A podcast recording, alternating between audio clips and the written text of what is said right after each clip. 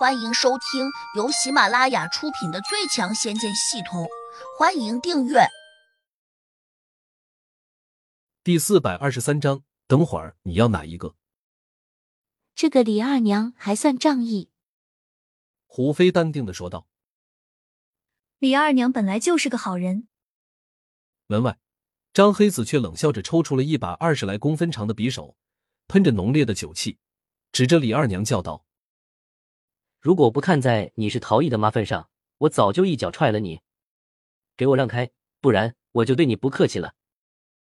李二娘有点害怕，转头就冲陶艺骂了起来：“你这个混蛋！当年要不是童小姐求情，你爸恐怕还在吃牢饭。你快把张黑子叫出去！童小姐不是你们能够惹得起的。”陶艺哪里管得了什么童小姐？加之他现在喝了酒。越发不知道高低轻重，他甩了把鼻涕说：“妈，你管的太宽了。黑子哥是什么人，你又不是不知道。这事儿与你无关，你快让开。”李二娘气得直哆嗦，拿着菜刀的手已经颤抖起来了，但她还是恨恨的瞪着两人，不肯让开。谁知这时门突然开了，胡飞从里面走了出来，他穿着白色上衣。带小花的浅色短裤，令她看起来非常性感，尤其是那双洁白的大长腿，让张黑子只看了一眼，立刻就流起口水来了。我的天，还真是极品！这脸蛋，这身段，妈个蛋的，老子活了三十多年就没见过这么漂亮的。陶艺陪着笑脸说：“黑子哥，我没有骗你吧？里面还有一个，不比这个差。”说这话时，童心已经跟着走出来了。张黑子一看，越发猛吞口水，连声怪叫：“你这个破屋子，居然引来了仙女下凡，真他娘的让人意外！”李二娘却着急的对童心说：“你们出来做什么？快回去！我拼了老命也会拦住他的。”李二娘，你打不过这个坏人的。李二娘心说：“我是打不过。”可你们这细胳膊细腿的，还不是打不过？要不我报警吧？不用，每一个有良知的人都应该主动站出来教训这种恶人。没想到胡飞居然来了一句，李二娘有点哭笑不得，张黑子和陶艺却哈哈大笑。童心不免也有点紧张，小声问胡飞：“你觉得自己真打得过他吗？”胡飞小声说。你放心好了，虽然我不一定打得过，但我哥很快就会过来了。你哥要过来了？你怎么知道？童心好奇的问。我当然知道。下午我哥那个徒弟把你送过来时，他给了我一个戒指，还教了我使用办法。刚才他们在这外面喝酒的时候，我就给我哥发了消息，他刚刚回话了。正在赶往这里来的路上，胡飞解释道。童心一听，顿时松了口气。张黑子却愣了下，问陶艺：“这个美女的哥马上要来？”陶艺有点茫然：“我也不清楚，他可能是在唬我们的。再说了，黑子哥，他哥来了，你可以打得他喊你妹夫啊！”张黑子立刻大笑起来。伸手又拍了拍陶艺的肩头，你越来越会说话了。陶艺嘿嘿的陪着笑。黑子哥，我这不过是说了实话而已。以黑子哥你的身手，就算那些练过武艺的人，没十个八个也近不了你的身，对不对？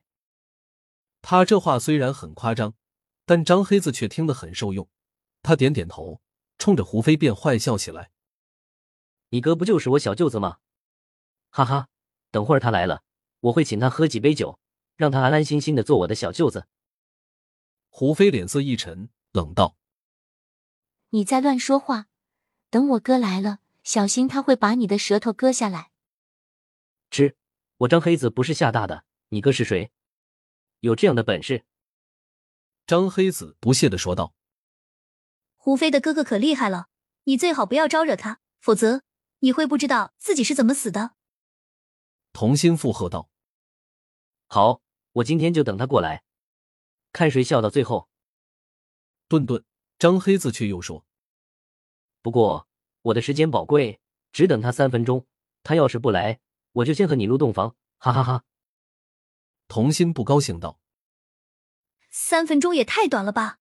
你就是个无赖，你的时间有什么宝贵的？良宵一夜值千金，你说我的时间宝贵不？哈哈哈哈哈！”张黑子又是一阵得意的大笑。童心有点紧张，转头无奈的看向了胡飞，小声问：“现在怎么办？”胡飞秀眉轻蹙，低声说。虽然哥哥帮我完成了筑基，但没有传我别的东西，我也不知道等会儿要是我哥没能及时赶过来，我如何对付他。童心有点泄气，只好对李二娘说：“麻烦李阿姨把菜刀给我们吧。”李二娘同样有些沮丧。童小姐，你们姑娘家拿菜刀有什么用呢？张黑子在我们这一带远近闻名。就是一个恶霸，别说你们拿菜刀，就算你们拿枪，也打不过他的。这你就别管了。童心上前去拿他手上的菜刀，李二娘只得松手。胡飞再从童心手上把菜刀拿过来，做出一副要砍的姿势。不过，他这个动作落在张黑子眼里，却半点也没有威胁。相反，张黑子还轻视的笑了起来。关公面前耍大刀。简直就是班门弄斧！我张黑子玩了十几年的刀，还怕你这样一个大美女？黑子哥，等会儿你要哪一个？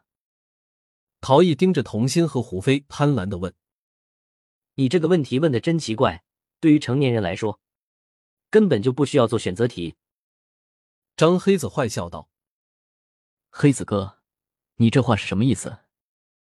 陶艺心里一紧，忙问。我当然是两个都要。张黑子得意道：“我们之前不是说好了吗？一人一个。”陶艺有些着急：“我玩高兴了，你再接着玩啊！”哈哈哈。张黑子大笑。本集已播讲完毕，请订阅专辑，下集精彩继续。